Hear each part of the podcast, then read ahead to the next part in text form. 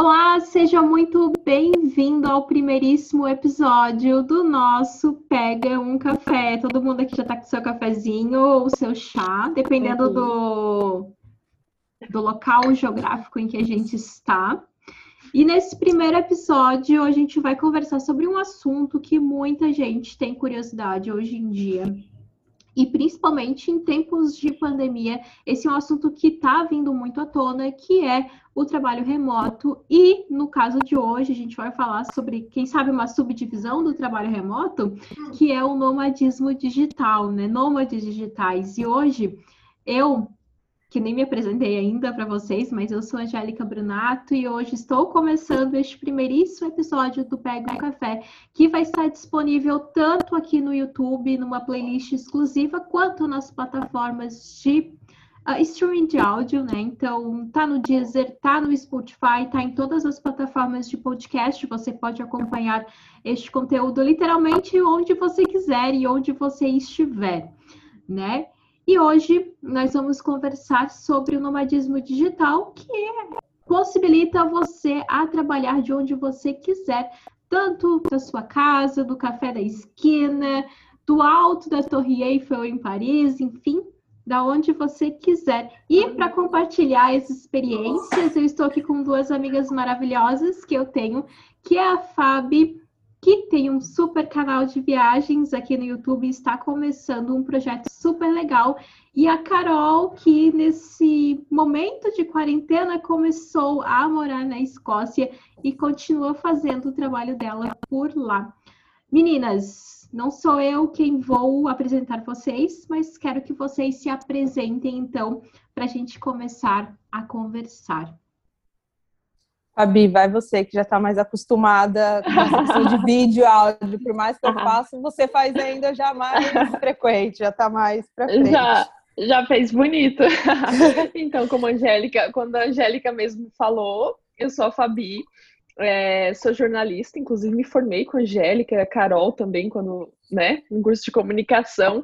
É, sou especialista em marketing digital e ano passado, em meio à pandemia, assim, porque eu não quis esperar, eu adaptei meu projeto é, para essa realidade que a gente está vivendo agora. Eu lancei um canal é, com dicas de viagens, rolês, claro que nesse momento viagens seguras, isoladas e tudo mais. É, e comecei a cursar uma nova graduação que é turismo.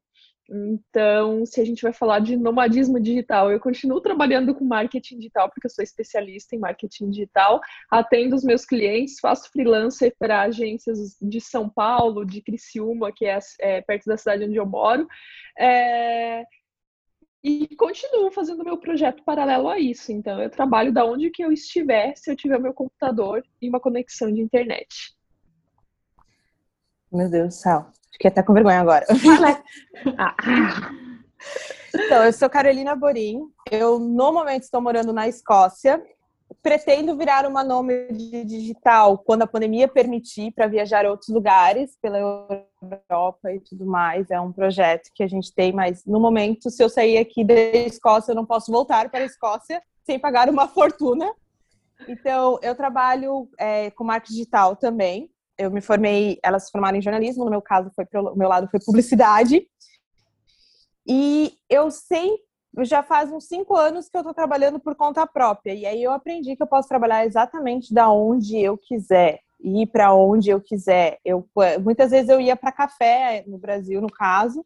E aqui eu continuo trabalhando para o Brasil, para os meus clientes do Brasil, prestando assessoria, mas da Escócia. Você tem que fazer uma pequena adaptação, às vezes de três horas, quatro horas de diferença, mas tá tranquilo, flui bem ainda, né? Então é isso. A Fábio. Ah, é, e eu vim no meio da pandemia. É, eu esqueci de falar sobre isso. Eu, eu, literalmente vim no meio da pandemia. Ah, isso foi verdade. Quando eu vi lá no, no Instagram, tipo assim, como assim? A Carol tá no meio de um avião. Não Sim, estava. Eu... Não, não estava nos planos, gente. Isso aconteceu em um mês, assim. Daí, mas é outra história, é uma história muito longa, mas foi em um mês a decisão e ainda não tinha todas as barreiras que tem hoje para entrar aqui no Reino Unido, né? Uhum. Foi bem no começo.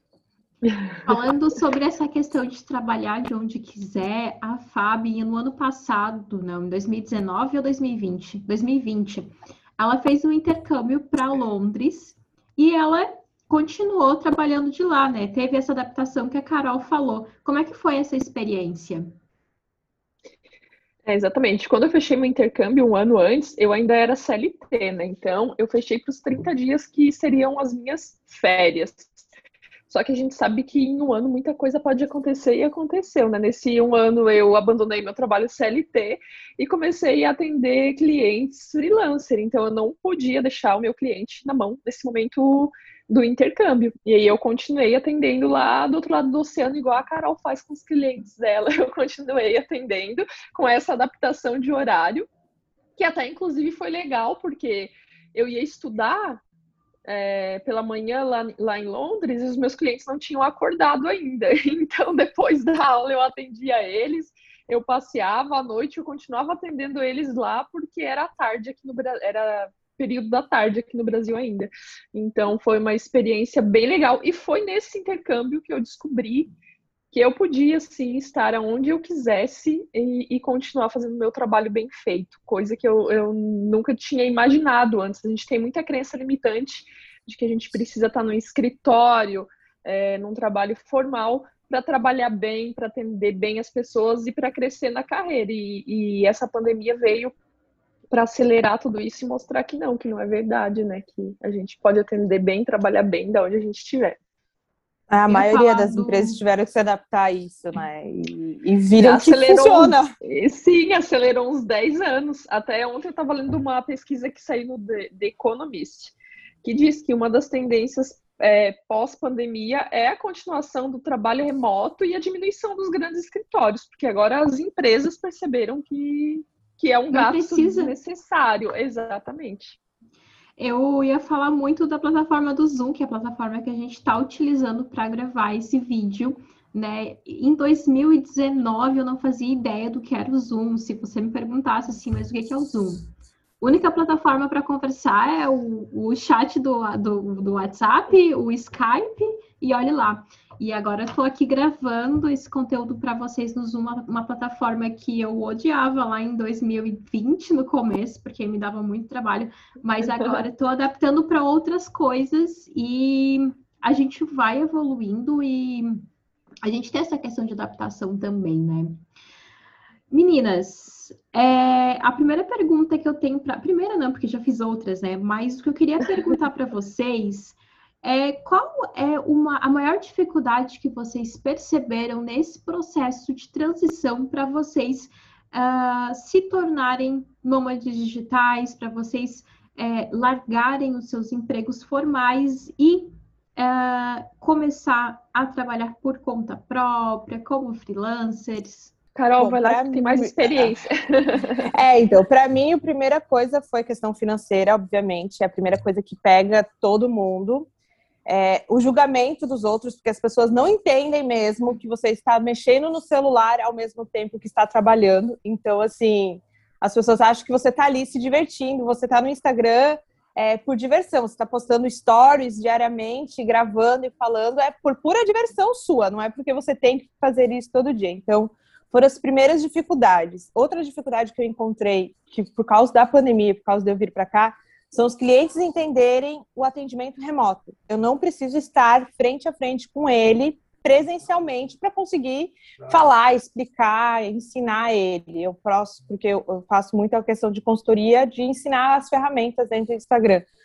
Então, foram as dificuldades maiores que eu achei. As pessoas entenderem que aquilo ali era trabalho, de verdade, que o valor que eu estava cobrando era aquele valor, não porque eu estava no celular brincando, e sim porque eu tinha estudado muito para poder cobrar aquele valor e as pessoas entenderem que não precisam estar fisicamente à frente dela para poder gerar um negócio de sucesso com ela. Eu posso estar remotamente. Então, para mim foi isso. E a questão financeira sempre vai ser o primeiro passo que vai te dar muito medo de largar qualquer emprego para empreender. Mas vai com medo que ontem eu estava até falando com um amigo meu, ele pediu uns conselhos exatamente sobre isso. Eu falei assim, só vai, só vai, porque se tu não for, tu nunca vai saber como é que é. Então, para mim, foi isso, os meus uhum. maiores problemas, vamos assim dizer, iniciais. É, que agregando a, isso que a Carol falou, que a questão financeira e, e também um pouco do, do julgamento das outras pessoas que ainda não entendem, né? Porque, por exemplo, nossos pais e, e, e as pessoas de outras gerações não entendem esse tipo de trabalho. É, é também a questão eu diria de organização de tempo, porque tem aquele velho ditado, né? Com a liberdade vem responsabilidade. Então você é livre, você tem o seu dia todo livre, você pode trabalhar a hora que você quiser. É, e, e, isso pega um pouco no início, porque até você se organizar e falar assim, não, eu tenho que trabalhar de tal horário a tal horário, hoje eu tenho que fazer isso. É, se eu quiser acordar um pouco mais tarde, eu vou ter que trabalhar até um pouco mais tarde. Então, essa questão de, de organizar a rotina mesmo. Entender em que horário você funciona melhor, entender em que horário é, você consegue trabalhar melhor e também adaptar. E outra questão é também aprender a dizer não, eu acho. Porque como você está inseguro, é, com a questão financeira e com toda essa novidade, você acaba dizendo sempre sim para tudo, né? E, e, aí você vai virando um, um, bolo de neve, né? Ah, mas você tá em casa, posso te ligar agora? Não, agora eu tô ocupada, sabe? Você saber impor esses limites, porque às vezes, assim, não sei a Carol, mas às vezes eu tinha uma coisa pessoal, pessoal programada para tarde e eu me organizei para trabalhar de manhã e vem um cliente e fala assim: ah, posso falar contigo agora à tarde? Até eu aprender a falar que não, essa semana eu só tenho horário disponível na, na quinta de manhã e na sexta à tarde, foi muito difícil, porque eu falava, ah, Nossa, ah, pode, sim. né, cliente? É, porque tu tem aquela, aquela visão da cliente sem ter a razão. E na verdade, Exatamente. não.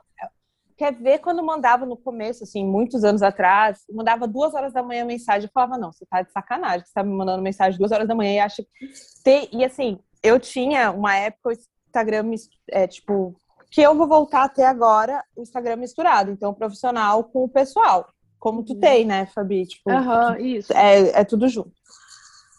Aí você postava uma coisa pessoal nos teus stories, ele vinha cobrar trabalho que ele te mandou o WhatsApp há cinco minutos atrás e fala assim: você não vai me responder o WhatsApp naquele stories que tu postou de alguma coisa pessoal que você estava fazendo, tipo, tomando um chá. Meu querido, eu tenho horários, eu vou cumprir esses horários uhum. e você, eu, o seu trabalho está encaixado. Tem um prazo, vou te entregar nesse prazo. Então não vem cobrar, tipo, se meter na minha rotina. É, uhum. é minha. Exatamente, exatamente. Então eu demorei muito para aprender isso também. Tipo, O que que eu, o que que me salvou dessa? O meu celular não tem notificação, não tem último visto, não tem nada, nada, nada, nada por causa de cliente, exclusivamente de cliente. Eu falava porque eles viam que eu estava online e ficava mandando ponto de interrogação sem parar. E eu falava, meu Deus, não, agora tu vai esperar mais um tempinho aí, porque não é assim que funciona, não. Você vai entender que tem horários para ter respostas. Então, o WhatsApp é ótima ferramenta, mas ao mesmo tempo eu sinto saudades às vezes do e-mail. Uhum. É, tanto é que eu deixo é uma notificação bom, né? já. É, eu deixo uma notificação no meu WhatsApp. Se for urgente, liga. Porque se não for urgente, eu não, não vou atender, eu tenho os meus horários. E uma coisa que eu tô me adaptando muito é que nesse meu projeto de, de viagens, por exemplo, agora, ainda mais na pandemia, a gente prefere viajar durante a semana que tem menos pessoas, né? Para não ter contato com ninguém. E a gente vai para lugares isolados, então a gente vai conhecer novos lugares e aí eu posto stories durante o dia, só que eu já organizei toda a minha rotina, eu deixei todo o meu trabalho feito e mesmo assim eu sinto culpada. Porra, três da tarde de uma quarta-feira e eu tô aqui postando que eu tô viajando, o que, que as outras pessoas vão achar. Então é, é isso que a gente tem que se libertar também, porque Sim. a gente faz a nossa liberdade, a gente tem é, responsabilidade de entregar o trabalho, então a gente é livre é, para fazer o que a gente quer no horário que a gente quer, né? Meninas, é, a, a Fabiola tocou um ponto ali que é, é, que é a minha próxima pergunta para vocês. É exatamente sobre a questão do ter uma rotina, né? É, vocês conseguem é, se organizar dessa forma, da melhor forma, porque né? Muitas pessoas hoje em dia trabalham no escritório oito horas por dia, então oito horas por dia elas estão lá focadas no trabalho. Né? Vocês têm esse é, algum alguma algum problema que sabe distração, né? Alguma coisa que dificulta esse foco para vocês? Como que vocês fazem para ficar focadas? Eu acho que as, vai, as, vai. Pessoas, as pessoas estarem no escritório oito horas por dia não quer dizer que elas estão oito horas focadas no trabalho. Eu tô dizendo isso porque eu, eu trabalhei CLT desde, desde os 17 anos. Então eu sei que, que durante esses oito horas de trabalho a gente fica distraída muita parte do tempo. Às vezes a gente não tá rendendo legal, mas a gente é obrigada a ficar lá no escritório. Então a gente a gente não está fazendo o nosso trabalho, mas é obrigada a ficar lá. E isso se torna algo muito ruim, inclusive, para a gente. Então, uma coisa que eu aprendi é, com trabalho em casa é eu tenho mil planners, eu sou a louca dos planners e não pode ser digital, eu gosto de escrever ali no meu planner físico e, e riscar quando eu faço as tarefas. Então, eu tenho muito bem programado é, a minha semana ali, no final de semana eu já programo o que eu vou precisar fazer durante a semana. É, eu sei que eu tenho que fazer aquilo durante o dia, mas no momento que eu não estou conseguindo criar, que eu trabalho muito com produção de conteúdo, então criatividade não vem no momento que a gente quer. Então, quando eu vejo que, que não vai rolar, eu vou fazer outra coisa e depois eu volto pro meu trabalho. É, Exatamente. Porque tu tá oito horas dentro do escritório, não quer dizer que tu tá produzindo oito horas seguidas, né? Não, é, eu, por exemplo, eu vou, eu vou, vou pôr eu. Eu demorei muito para entender como eu funcionava. Eu demorei muito, vou ser bem sincero. Eu era uma desorganização em pessoa. Hoje eu sei, depois que eu vim para cá eu também ainda tô meio perdida, nem é questão de fuso, não posso nem pôr fuso no horário, é tipo, é questão de adaptação numa nova vida, né? Eu mudei 100% a minha vida do que eu, né, uhum. tinha. Então, eu tenho déficit de atenção e não vamos puxar o assunto da, da famosinha que postou sobre isso a semana passada. Não vamos entrar nesse mérito, mas é, eu demorei muito para entender. E aí eu lembrei de quando criança, eu fui trocada de horário de escola porque eu rendo muito bem de manhã. Então, o que, que eu criei como rotina? Eu acordo cedo todos os dias. Eu tinha horário de despertador, né? Trabalhar em casa, mas eu tinha despertador, eu levantava, fazia a rotina normal. Tomava café. Essa história de trocar de roupa é muito real. Gente, é, é muito real. Não que eu não fique de pijama alguns dias, mas assim, tu se trocar, tu se arrumar para trabalhar mesmo dentro de casa, já, a tua cabeça parece que liga uma chave, assim, tipo, olha, uhum. ela tirou o pijama, ela saiu da cama. Outra coisa, uma mania que eu tinha, eu trabalhava muito da cama. Essa mania eu tive que tirar, eu tive que aprender que eu tinha que ir para mesa. Então eu sei que de manhã eu produzo melhor, então eu comecei a trabalhar de manhã. Eu sei que à tarde, chega umas três da tarde, eu viro improdutiva até umas cinco, literalmente. E aí eu sei os horários que eu tenho mais de pico. Então, ah, aquela coisa mais técnica, que é só tu apertar, vamos assim dizer, só, entre aspas, apertar o botão, isso, isso, aquilo, eu deixo para os horários que é a, eu tô menos criativa e menos produtiva. Mas o que tu falou também, tem essa história de oito horas, eu percebi muito que eu não ficava oito horas, às vezes, olhando para nada, e à noite que eu tinha ideia para criar alguma coisa para a empresa. Daí eu tinha que anotar tudo no caderno e aí depois eu tinha que no dia seguinte pôr em prática. Então, assim, é, é meio relativo, né? Você estar ali na frente do computador, você está produtiva mesmo ou você só está cumprindo o horário, né? Uhum. E essa questão de organização, eu também sou muito do papel, mas depois que eu descobri o Notion também foi, tipo assim, ajudou muito na organização do que fazer, quando fazer, quando entregar, como entregar. Então, é, eu tenho papel, mas junto eu uso Note, uso os dois. É como eu me organizo e como eu entendi que o meu corpo, e assim, cada um tem um jeito de trabalhar. Então, isso é muito legal de você trabalhar em casa, porque você pode descobrir como é o seu jeito e como você fazer. Eu já tenho é, pessoas que eu trabalhei junto que era madrugada, a pessoa tinha que trabalhar de madrugada, que era a hora que ela ia produzir. Então, é muito de você descobrir o seu melhor horário, a sua melhor forma de trabalhar. Isso é fato. Esse negócio de trocar de roupa mesmo, é, para mim que produz conteúdo em casa durante a manhã, eu sinto muita diferença. Uh, e tem uma influenciadora, a Camila Heck, acho que vocês conhecem ela. Ela fala ah, é muito sobre. Maravilhosa. sobre estar tá, é, sobre estar arrumada e, e se vestir bem para poder render, né? É, os dias que eu não, eu não acordo cedo e não vou direto tomar um banho, eu já não rendo nada. Daí, tipo assim, não consigo editar nenhum vídeo para colocar no YouTube. Essa liberdade para vocês é proporciona a vontade que vocês sentem conhecer novos lugares, vocês estão sempre querendo conhecer lugares diferentes, já estão planejando as viagens de vocês pós-pandemia? Nossa, muito. A Fabi mais do que eu, acredito, né, com o projeto dela, mas assim, é, é porque assim, quando a gente viaja, a cabeça abre, é, é um é universo que se abre, assim, enorme. Então, sim, é, E saber que tu pode estar em qualquer lugar trabalhando. Eu, quando eu estava é, em Joinville ali, eu ia muito para balneário às vezes, eu ia para Palhoça, eu ia, né? Eu ia circulando de lugares, porque daí cada vez que eu passar, é, parece que renova a energia, parece que alguma coisa acontece dentro da cabeça que quando você sai do, da tua rotina da casa ajuda. Então, eu tenho já alguns lugares que eu quero ir depois que a pandemia passar, depois que eu puder. O Brasil é um, mas é só para visitar a família e voltar. Tipo, ah, visitei todo mundo, volta. Mas sim, para mim, com certeza. É bem isso que a Carol falou mesmo. É uma chave que vira, né? Quando tu conhece um lugar, ainda mais quando tu conhece um lugar muito diferente da, da tua cultura. Porque, tipo, ah, a gente. O Brasil, o Brasil é um país continental, então se tu sair do sul e para o norte, tu já foi para um lugar totalmente diferente. Mas se tu viajar para um país com uma língua diferente, tudo é, é uma chave que vira e tu fala assim, porra, porque eu não estava fazendo isso antes, agora só quero viajar. E facilita muito a gente que, que consegue fazer trabalho remoto, né? Porque tem pessoas que claramente não vão conseguir estar sempre viajando, vão precisar programar nas suas férias, finais de semana e tudo mais. Mas quem tem trabalho remoto é, eu acho que facilita bastante isso e com certeza várias, várias viagens planejadas e lugares para conhecer depois que tudo isso passar, inclusive contando os dias, né? O Brasil tá ali aí. Vocês já fizeram Vocês já fizeram o cronograma lá para vocês serem vacinadas só daqui a oito meses para nós. Ai, o meu aqui é três, dois meses. Ai, que eu chego, chega a nossa faixa etária. Porque assim, a gente tem a mesma idade, nós três, né? a nossa idade chega daqui em junho, julho aqui pra gente. Nossa, já tá na faixa de 50 aqui.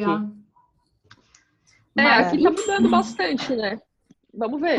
Eu acho que assim, o Brasil está sendo considerado uma ameaça global, então o mundo todo vai ajudar a gente a se vacinar, porque tá um momento bem difícil aqui no é, país. A questão principal, tipo assim, daí eu vou falar daqui é, uhum. que nem se a gente sair, voltar do Brasil é quase que missão impossível por uhum. causa das novas variantes que estão aparecendo aí. Tipo, já foi comprovado que, tipo, vai vir e a vacina não é eficaz a essas variantes. Então, tipo, o Brasil vai ficar, infelizmente, e eu falo porque eu mesmo, tipo, para eu ir ver a minha família, eu preciso ir pro Brasil. E aí, como é que eu faço depois para voltar, né? Então, complicado. é bem complicado essa questão. Nossa, tá bem complicado, é, assim, de tá se bem ver. Complicado. Enfim, meninas, é, qual é o lugar que vocês mais gostam de trabalhar? Né? Vocês têm algum lugar preferido? Quem sabe casa, um cafezinho, um Airbnb? Ai, que pergunta não, difícil. Ai, que difícil. não, não tenho. Vocês gostam de sair lugar. Wi-Fi boa. Depende do é. humor. Depende de várias coisas, é verdade. Tem dias que eu preferia ir, tipo, tem dias que eu saía para café, porque, tipo, eu precisava ir para um café, eu precisava ver, porque assim, também, tem uma coisa que você ser nômade, é, quando você tá viajando, você vai várias coisas, mas trabalhando em casa diariamente, chega uma hora que tu não aguenta mais olhar a parede, conversar com a parede, conver... tipo, não uhum. aguenta mais olhar aquela, aquelas mesmas paredes. Então, assim, aí às vezes eu ia pro café, tipo, não, preciso de ver pessoas, não preciso falar com ninguém que seja gente, mas eu preciso ver elas passando na minha frente.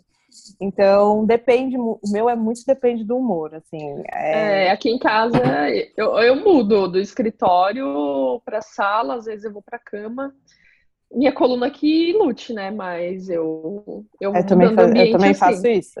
É, tem dias que eu tô na sala, eu, tem dias é. que eu tô no quarto, mas a maioria das vezes eu tô na sala porque eu gosto de movimento. Então na sala sempre tem alguém movimentando, passando, indo, voltando. Sim. Então é, é o meu. Mas assim, eu não consigo definir um lugar.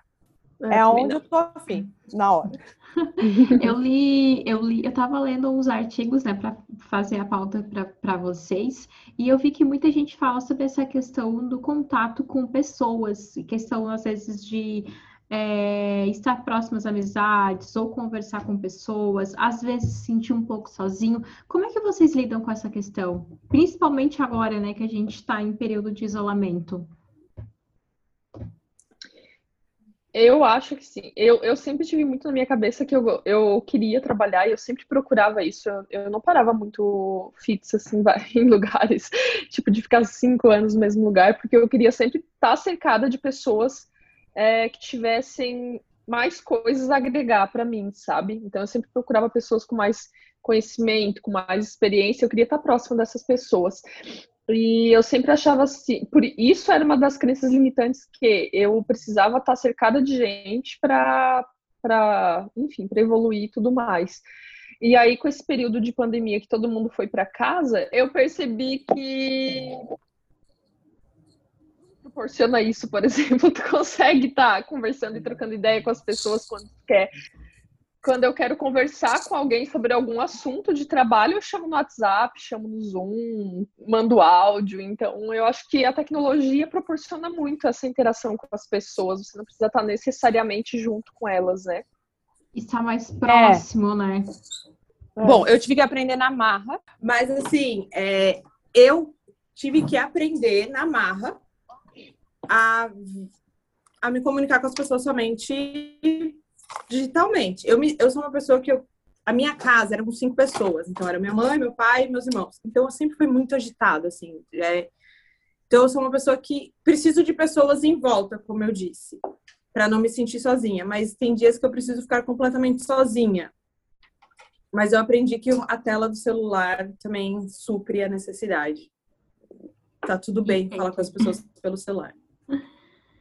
Um, meninas, é, a gente já falou então sobre questão de pessoas, né, estar em contato com pessoas, lugares que vocês gostam de trabalhar, a questão da rotina também, e vocês falaram sobre um ponto muito importante, que é a questão do preconceito, né? É, vocês sentem muito isso ainda? Tem muita gente que não acredita na possibilidade desse tipo de trabalho? Fala aí, Carol. Então, assim, é, eu, vamos dizer, eu trabalho, ah, desde que a gente fazia faculdade, eu trabalho na área de marketing digital. Então, né, as pessoas ainda veem muito a menina, a gente é mulher, 30 anos, mas as pessoas falam, a menina do Instagram, a menina que tá gerando conteúdo pro Instagram. Eu fico, meu filho, eu estudei, eu tenho que estudar diariamente, porque essa ferramenta muda todo santo dia. Você vai me falar, a menina do Instagram. E assim, eu morava na casa dos meus pais até vir pra cá. Então, era uma luta diária. Era uma luta, assim, até todo mundo entender. E, tipo assim, gente, eu preciso que faça silêncio, porque eu vou entrar numa live até todo mundo entender que sim, tinha que fazer silêncio, porque era sério, não era brincadeira aquilo ali, demorou assim muito, muito, muito tempo. Eu tive que lutar muito. E eu vejo que outras pessoas não entendem. Então, o que, que é o famoso? Ah, você é blogueirinha! Então, eu gero conteúdo para o Instagram. E mesmo se eu fosse blogueirinha, é uma profissão, meu querido. Trabalha, ganha, ganha melhor que tu, muitas delas. então, assim, eu ainda vejo muito preconceito. Agora aqui, lógico, convivo com pessoas que entendem o que, que é, então eu não preciso explicar uhum. muito sobre. Mas logo que eu cheguei, eu morei numa casa que tinha mais pessoas, que não era só nós, né? Da família, no caso. E aí eu tive que explicar mil vezes o que eu fazia, e mesmo assim, tipo, ah, tá, tu é blogueirinha, né? Ah, é, sou. É mais fácil, eu encurto a conversa, falo, ah, sou, beleza. É isso mesmo. Acabou. É, eu acho que de uns anos para cá, acho que de uns dois anos para cá, tá ficando menos, porque o, o, preconceito era muito das pessoas não entenderem, não saberem o que era, né? E aí vem muito isso de educar o mercado, né? Vamos educar o mercado, vamos mostrar a importância, e a gente fica batendo sempre na mesma tecla, né? Que não é só uma fotinho e uma legenda no Instagram ou no Facebook, ou enfim, ou um vídeo no YouTube, né? Tem toda uma estratégia e um objetivo por trás, enfim, várias coisas, né? A pontinha do iceberg é aquela postagem que as pessoas veem.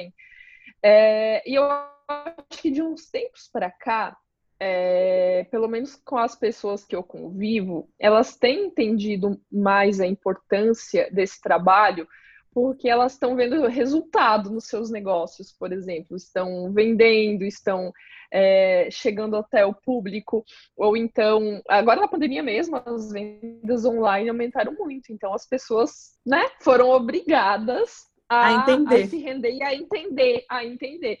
E aí agora é, eu vejo até um certo respeito, assim, de certas pessoas que antes achavam que era brincadeira ou que qualquer um podia fazer, ah, isso aí o sobrinho lá faz, que é a piada, né? Ou a secretária faz. E aí viram que não, que eu preciso profissionalizar isso, porque se, os meus concorrentes estão ganhando dinheiro nisso ah, e eu não. É, e aí então, e, e até os meus pais mesmo, né, que antes não, não entendiam, né? Para você explicar para o seu pai, para sua mãe que você faz é bem difícil, demorou bastante, mas agora os nossos pais estão na internet. Exatamente por causa da pandemia, vamos dizer assim, não positivo, porque eu acho que a pandemia não trouxe nada muito positivo, mas todo mundo teve que entrar na internet. Então, é, todo mundo está ali, está vendo o valor de estar na internet e que esse trabalho remoto acontece, que todo mundo teve que fazer, pelo menos 15 dias todo mundo teve que fazer remotamente. Então, é bem isso. O preconceito diminuiu por causa, vamos assim dizer, acelerou. A pandemia só acelerou diminuir esse preconceito. Outra coisa que eu queria abordar também com vocês é essa questão de blogueirinhas. Eu acho que nós três aqui produzimos conteúdo para a internet de alguma forma. Né? Eu falo sobre livros e agora estou começando esse projeto novo. A Fabiola agora começou a falar de viagens, então ela adaptou todo o Instagram dela né, e o YouTube para focar nessa questão de viagens. E a Carol, desde sempre, trabalha no, no, no Instagram dando dicas de marketing digital, e enfim. É, vocês acreditam que para produzir conteúdo para vocês mesmas, né, ainda tem algum tipo de preconceito? É, ou as pessoas ainda acham que, tipo assim, ah, publicou um vídeo no YouTube, mas é muito fácil, você só liga a câmera e começa a falar né? Como é que é isso para vocês? Ah, com certeza, né? Vem desde a história lá da ah, quer virar blogueirinha agora, né? Que é o que a Carol falou, e pode falar que quer virar blogueirinha, porque não tem preconceito nenhum, é uma profissão hoje, né? então, isso a gente já falou por aqui. Até a questão de, ah, é muito fácil, né? Publica ali e, e, quer monetizar isso, quer ganhar dinheiro e tal. E aí, quando você começa a produzir conteúdo, tanto para o Instagram é, quanto para o YouTube, você vê como é um trabalho puxado, né? Porque você tem que manter a consistência, você tem que estar sempre gravando e conciliar essa produção de conteúdo com o teu outro trabalho, que é o teu ganha-pão, porque você ainda não vive daquilo ali, aquilo ali é um, é, um, é uma paixão, é um projeto que tu está trabalhando para longo prazo dar certo, porque as coisas na internet não acontecem assim, a não ser que você entre no BBB. É, então, é, é, bem complicado, né? É, é, é seis anos na luta. Assim. Exatamente. É, é, essa história de fórmulas mágicas para ganhar 10 mil seguidores. É, não sei, eu vou dar minha opinião. Uma, uma opinião muito pessoal, tá? Minha, mas assim, não. É, ontem eu estava na conversa com esse meu amigo que ele quer começar a entrar nesse universo. Eu falei assim: ó, uma coisa que eu já te digo de primeira. Não é fácil, não ganha 20 mil só assim. Entrou no BBB aconteceu, meu filho, mas também pode perder tudo que ganhou. Então, né, diga assim, uhum. a outra parte do Big Brother. É, é, mas eu tenho um problema, daí é aquilo que a Fabi falou no começo, de ter uma crença muito limitante do medo do julgamento alheio. Então, o, meu, o que me barra, muitas vezes, é medo do julgamento alheio. E isso tem que parar de ser. E, e, eu venho trabalhando isso comigo mesma e venho trabalhando isso com as pessoas. Tipo, gente, vai, coloca a cara e faz, porque só assim vai. E como a gente disse, só a longo prazo você vai alcançar. Então agora eu tô para passar uma mudança, tipo, aos poucos eu, eu tô mudando um pouco meu Instagram e vou começar a mudar. E aí eu também tô, tipo, cara, planejando não sei o quê, e se as pessoas vierem me achar blogueirinha por eu postar o café que eu tô tomando ou porque eu posto qualquer coisa de dica daqui, o que aconteceu quando eu vim para cá? Daí essa história de virar blogueirinha. Eu me, eu me bloqueei de todas as partes. Eu não postava nada daqui. E, meu, eu tenho tanta coisa para mostrar daqui, que é um universo tão diferente do que eu vivia, e eu não mostro, porque eu fiquei, fiquei com medo do julgamento do ai, ela tá achando que ela é alguma coisa e ela não é nada. Ah. Não, cara, esse preconceito é isso que vocês têm que mudar na cabeça. Tipo, eu falo por experiência uhum. própria que eu tenho que mudar na minha cabeça e que as pessoas têm que mudar. E como a Fabi falou, ah, se quiser falar, fala. Eu criei uma teoria do alguém está pagando as minhas contas?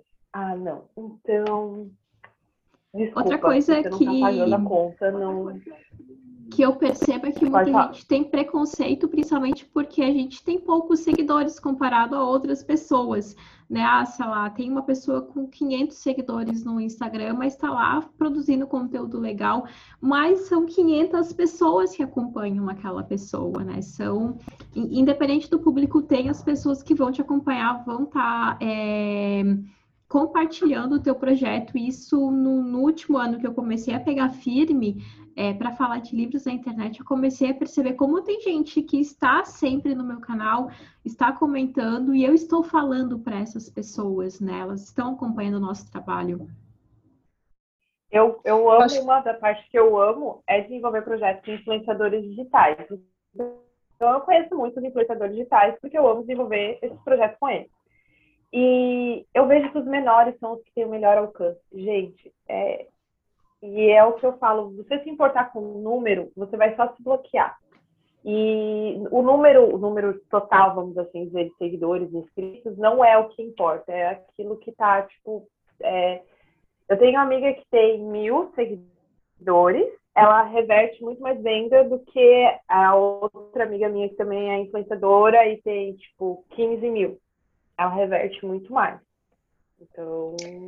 É, eu acho que foi um surto, assim, da internet se importar tanto com o número, até essa questão de compra de seguidores e tudo mais, e a gente que trabalha com isso sabe que é isso que a Carol tá falando, os menores convertem muito mais, os menores têm tempo para dar atenção para os seguidores deles, para conversar, para engajar com a comunidade, e, e foi um surto mesmo tu pensar em números, porque por exemplo, se você tiver 30 visualizações no seu vídeo no YouTube, você falou com uma sala de aula inteira. Eu gosto de converter números em pessoas. Então você traz isso. Se você tem 3 mil pessoas no seu Instagram, olha quanta gente é. Coloca 3 mil pessoas num, lugar para você ver quanta gente é, é que você está conversando. É muita gente. Então, assim, acho que a gente tem que pensar mais em pessoas do que em números. E é isso que eu tento fazer em número qualificado, se você tiver número. Eu quero, eu quero ter bastante gente acompanhando o meu trabalho, mas eu quero ter gente interessada naquele assunto que eu falo, eu não quero qualquer um, né? Então eu acho que ah, a gente tem que pensar mais em qualificação e, e é exatamente isso que a Carol falou, de ah, vocês estão pagando as minhas contas? Não estão, né? Então deixa eu, deixa eu produzir meu conteúdo. Eu acho que quando a gente dá a cara a tapa, surge muita gente para falar mal, né?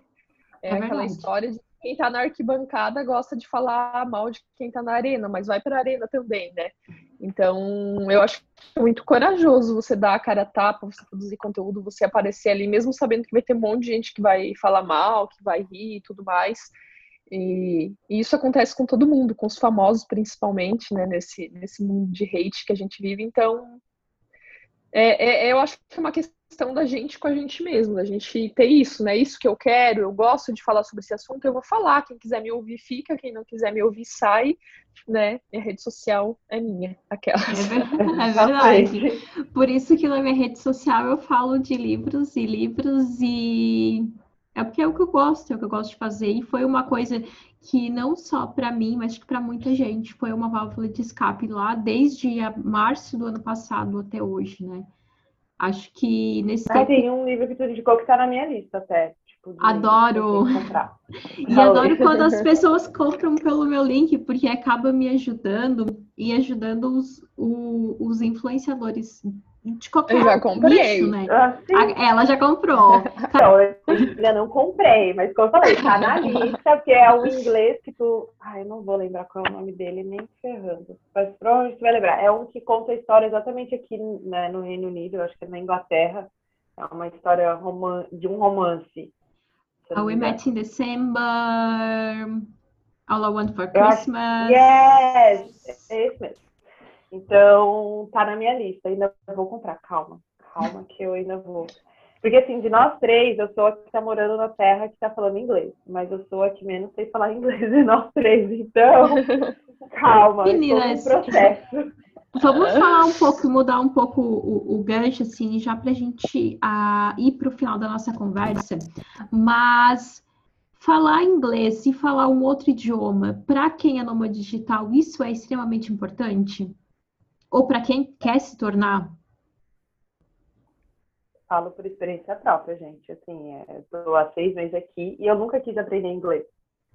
Então, eu tô tendo que aprender aqui na marra e liter, literalmente, assim, dando a cara a tapa e falando, querido, eu não sei falar, e agora? Eu preciso como me comunicar. E uma coisa que eu faço é, tipo, não, não vou ter o suporte, porque eu tenho quem ir lá de mim, mas não, eu vou ter que falar errado e eu vou ter que acertar. Uma hora eu vou acertar. Então, sim, para viver de nômade, porque se quer viajar o mundo, você vai ter que saber se comunicar. Dá para se comunicar, apontar ou só comprar pela telinha do McDonald's? Dá. Mas te, te, é, te bloqueia muito, te priva uhum. de muita coisa.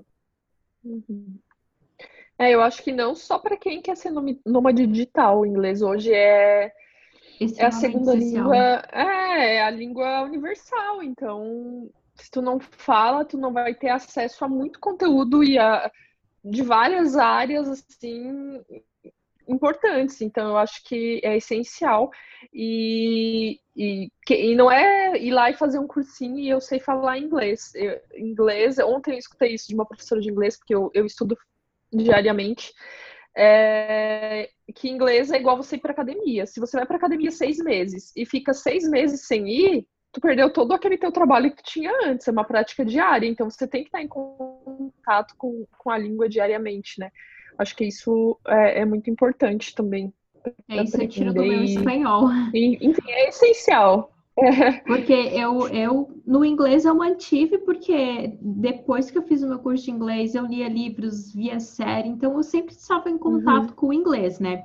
Mas o espanhol, por ser uma língua que não tenho tanto acesso, agora que na Netflix eu encontro várias séries que têm a, a língua espanhola como língua original, mas é uma língua que eu não tinha tanto contato, então eu acabei não. acabei esquecendo muita coisa do espanhol, mas também é um outro idioma que também é extremamente importante, né? Principalmente para quem mora aqui no Brasil e quer viajar pela América do Sul, até América Central, enfim. É uma língua extremamente ah, importante também, né? É a segunda língua universal, né? É, exatamente. É, é, é precisa saber, não adianta, assim. Eu, eu descobri na marra, porque eu era aquela pessoa acomodada, eu era aquela pessoa que, que assim, no marketing tal, a gente tem muitos termos em inglês. Eu lia os artigos, Sim. eu lia, mas eu lia traduzindo, eu lia, tipo, uhum. levava, tipo, o triplo do tempo para consumir um artigo super importante na área. E aí, eu meio que descobri assim, cara, eu, eu, eu, eu pulava os termos em inglês, assim, eu vou ser bem sincera, quando eu ia falar sobre, eu, tipo, abrasileirava, tipo, vamos uhum. dizer assim, tipo, tra trazia pro português, porque o Brasil é, é uma coisa que aqui a gente luta muito para dizer que o Brasil não é, é, tipo, a gente fala português, não brasileiro, uhum. é, existe uma diferença uhum. aí. Então, eu, eu fui muito relutante por muito tempo. E hoje eu vejo que, tipo, não, você é, tem, tem que saber, não tem como não saber. Eu acho que uma coisa muito que trava a gente é esse complexo que a gente tem de ter medo de falar é, com o nosso sotaque e tudo mais. E, cara, assim, se eles vierem pra cá e tentar falar português, eles vão falar com sotaque e vão falar do jeito deles, assim. Uma coisa que eu aprendi na marra também no, durante o intercâmbio é que eu fui sozinha pra, pra Londres. Então, eu fui obrigada, desde o momento que eu pisei lá, a falar para me virar, para ir do aeroporto até a casa, para ir para a escola, enfim, para fazer tudo. Eu tinha que ir no mercado, tinha que fazer tudo. E falar do teu jeito, eles vão dar o um jeito de entender é, eles vão, vão, entender que você não é nativa e que você está, pelo menos, se esforçando para falar a língua deles. Então, assim, vai, vai sem medo, sabe? Tem que, tem que falar, tem que Exatamente. se comunicar. Eles têm é muita importante. paciência, gente. Principalmente se vocês vão nem Londres, tu foi, aqui também é uma uhum. cidade muito turística. Então, assim, é, eles, eles têm paciência. Eles têm uhum. uma paciência. E só se tu pega o celular, já ir no tradutor para tentar, tipo, achar, eles têm paciência de esperar tu ir lá no tradutor, tu achar o que tu quer falar e aí tu falar para eles. Eles, uhum. eles têm paciência. Tipo, esse medo aqui é, são escoceses, então são pessoas extremamente fechadas, né? Vamos uhum. é. Então, tu dá medo de tu começar a falar com eles, mas eles vão vendo que você vai tentando, eles vão tentando também tipo, te ajudar de alguma maneira a, a desenvolver. Exatamente. Então, é, é muito legal isso. Ainda mais no Reino Unido, né, Carol? Que o inglês que a gente aprende muito aqui no Brasil e tem contato é o inglês americano, só que tipo, no Reino Unido é outra conversa, né? Então. Cara, também tem falar, isso. o escocês aqui, eles parecem que estão falando russo às vezes. Eu fico, meu Deus, querido, calma, calma, que eu preciso entender você, calma. Calma, que eu não tô te entendendo. Vamos, vamos lá, devagar. Vai. Aqui é um inglês totalmente diferente do que é aprendido no é. Brasil, com toda certeza. Essa coisa de, de ter medo de falar, falar errado, falar com sotaque, eu acho que o, o, nós não deveríamos ter medo disso, porque se você for pensar no americano, o americano ele aprende o inglês e ele acha que não precisa aprender outro idioma.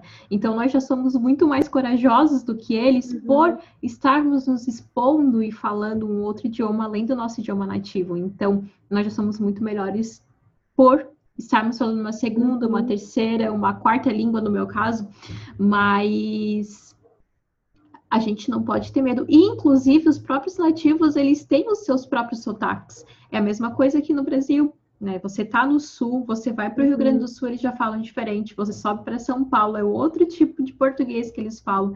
Se vai para o norte, uhum. para o nordeste, muda completamente. Então, todos os idiomas têm os seus sotaques. E tudo bem, é. desde que a gente se comunique, tá ótimo. Não precisa ir muito longe, por exemplo, eu nasci no Paraná, então quando eu vim para Santa Catarina, mundo assim de sotaque, sabe? E hoje quando eu visito os meus familiares lá, é outro sotaque também. Então, de, de região para região varia muito. Você imagina de continente para outro continente. Ah, né? não, mas Acho assim, é, é Santa Catarina mesmo, né? Eu convivia com vocês aí do sul e estava morando em Joinville, né? E assim, era, era outras palavras, assim, eu ficava, é. meu Deus do céu, cada um tem, sua, tem o seu dialeto, não adianta. Bem Meninas, é, vamos então encerrar a nossa conversa. Já quero agradecer muito a presença de vocês. Mas antes de a gente encerrar, eu queria que vocês uh, me dissessem qual é o conselho que vocês dão para quem está querendo buscar esse estilo de vida, né? Quero saber se contribui também é, para uma qualidade de vida melhor e qual o conselho que vocês dão para quem está é, querendo começar é, a trabalhar dessa forma? Bom, primeiro eu acho que qualidade de vida relativo, né? Porque isso pode ser considerado qualidade de vida para mim, mas pode não ser para outra pessoa. Então, primeiro, antes de tudo, é você saber se você quer isso mesmo ou se você está querendo seguir uma tendência ou uma moda, né? tem que ter um autoconhecimento muito grande. É, o primeiro conselho. Segundo, se você definiu que é isso mesmo que você quer, é, planejamento. e depois, coragem. Acho que esses são os meus conselhos. É, os meus não vão muito além é, do, do que a Fabi falou, exatamente. É, eu prefiro viver assim, mas eu conheço muitas amigas minhas que, tipo, não conseguem. É, para uhum. elas é, tipo, não é qualidade de vida para elas, é estresse para elas viver dessa maneira. Então, eu acho muito autoconhecimento. A primeira coisa que tem que procurar antes de tudo é o autoconhecimento. Você autoconhecer, se você vai conseguir. Não é conseguir de você não consegue, é tipo, você vai gostar de viver assim. Aí vem o planejamento junto com o autoconhecimento e é o, o famoso vai com medo. Assim, é, é, a maior dica que a gente acho que pode deixar é essa. Tá com medo? Vai. É, quando eu vim para cá, as pessoas, nossa, que corajosa, gente. Se vocês soubessem quanto eu tava tremendo por dentro, ninguém sabe o quanto eu tava. Mas eu tinha que vir, eu vim com medo e por muito tempo aqui até me adaptar, é, eu era o famoso vai com medo. Vai indo com medo até hoje, assim, ah, vai com medo e vai. Tem que começar, tem que dar o primeiro passo. Se não der o primeiro passo, você não vai ver o que vai acontecer também. É muito isso. Não ficar muito. Planejamento é essencial, mas é, não pode parar ali. Você tem que dar o primeiro Exato. passo. Exato. Uhum, uhum. Meninas, muito, muito, muito, muito obrigada por toparem estarem aqui comigo nesse nosso primeiro episódio. E considerações finais? ah, eu queria é, agradecer eu pelo convite, foi muito legal o bate-papo e trocar essa ideia com a Carol também, que eu tô acompanhando lá nessa nova jornada dela contigo e, enfim, meninas corajosas, foi muito, foi um prazer falar com vocês.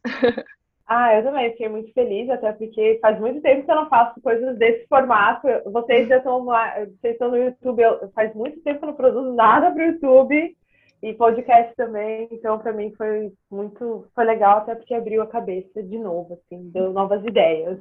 Muito, que bom, que bom que contribui com vocês importante. também. É, a intenção aqui é contribuir com quem vai ouvir esse espaço, né? Para, quem sabe, inspirar, trazer novas ideias, né? Para a gente pensar em coisas boas em tempos tão difíceis. Então, eu queria agradecer mais uma vez a presença de vocês. A gente vai encerrar esse episódio de hoje por aqui, mas a gente volta com mais histórias inspiradoras no próximo episódio, que vai ao ar semanalmente, tanto aqui nessa playlist do YouTube quanto nas plataformas uh, de podcast. Por hoje a gente vai ficando por aqui. Um beijo e tchau. E se você tá me assistindo, né, tá nos assistindo aqui no YouTube, não esquece de curtir este vídeo, compartilhar com todo mundo, se inscreve no canal que é super importante para dar aquele engajamento. E a gente vai ficando por aqui hoje. Um beijo e tchau.